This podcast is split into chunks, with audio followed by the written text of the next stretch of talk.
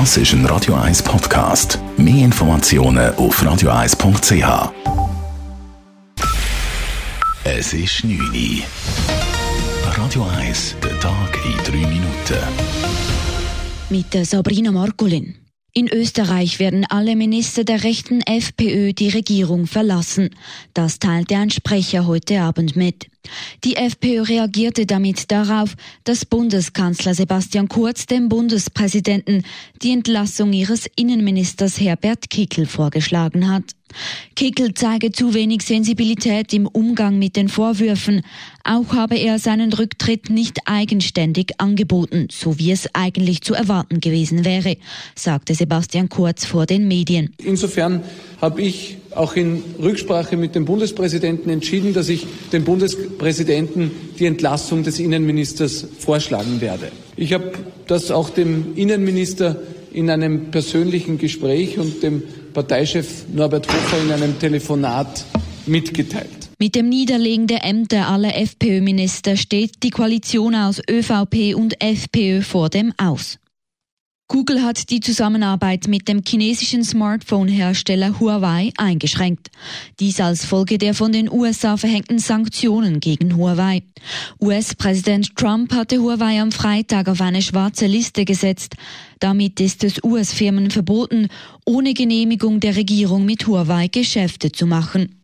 Google erklärte, man könne das Betriebssystem Android auf bestehenden Huawei-Geräten zwar weiter nutzen, ob allerdings auch künftig Updates dafür ausgeliefert werden, ließ Google offen. In der Schweiz sitzt erstmals mindestens eine Frau in allen Verwaltungsräten der größten börsenkotierten Unternehmen.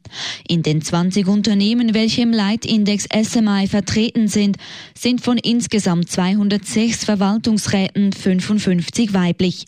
Das teilte die Personalberatung Russell Reynolds Associates mit. Innerhalb von zwei Jahren sei der Frauenanteil von 21 auf 27 Prozent gestiegen. Die neue Rathausbrücke in der Stadt Zürich soll kleinflächiger, schlanker und filigraner werden als die bisherige. Und es soll keine fixen Verpflegungsstände mehr geben. Das geht aus den Plänen der Stadt hervor, die sie heute erstmals der Öffentlichkeit präsentiert hat. Das Siegerprojekt des Architekturbüros Benziger Partner sieht einen mehrheitlich leeren Platz vor. Das sei heute sehr beliebt, sagte Tiefbauvorsteher Richard Wolf.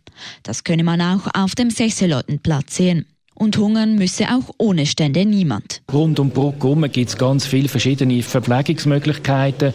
Man kann sich auch etwas mitnehmen und dann auf der Brücke sitzen. Und dann sind natürlich auch flexible Nutzungen möglich. Stände, irgendwelche temporären Installationen. Das muss sich ergeben durch den Betrieb und was die Leute wirklich wollen und wie man das Ganze akzeptiert. Die gut 45-jährige Rathausbrücke wird vor allem wegen den Ansprüchen des Hochwasserschutzes neu gebaut. Der Baustart ist für 2023 vorgesehen.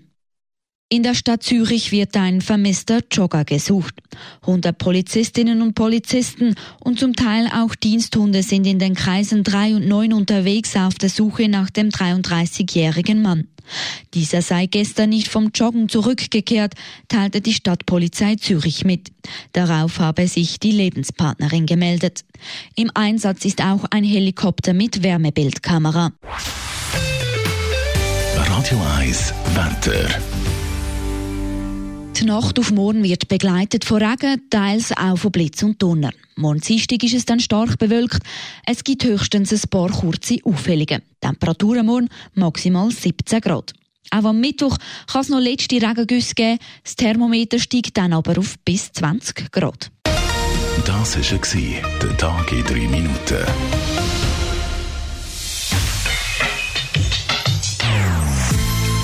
Non-Stop-Musik auf Radio 1. Die besten Songs von allen Zeiten. Non-Stop. Radio 1.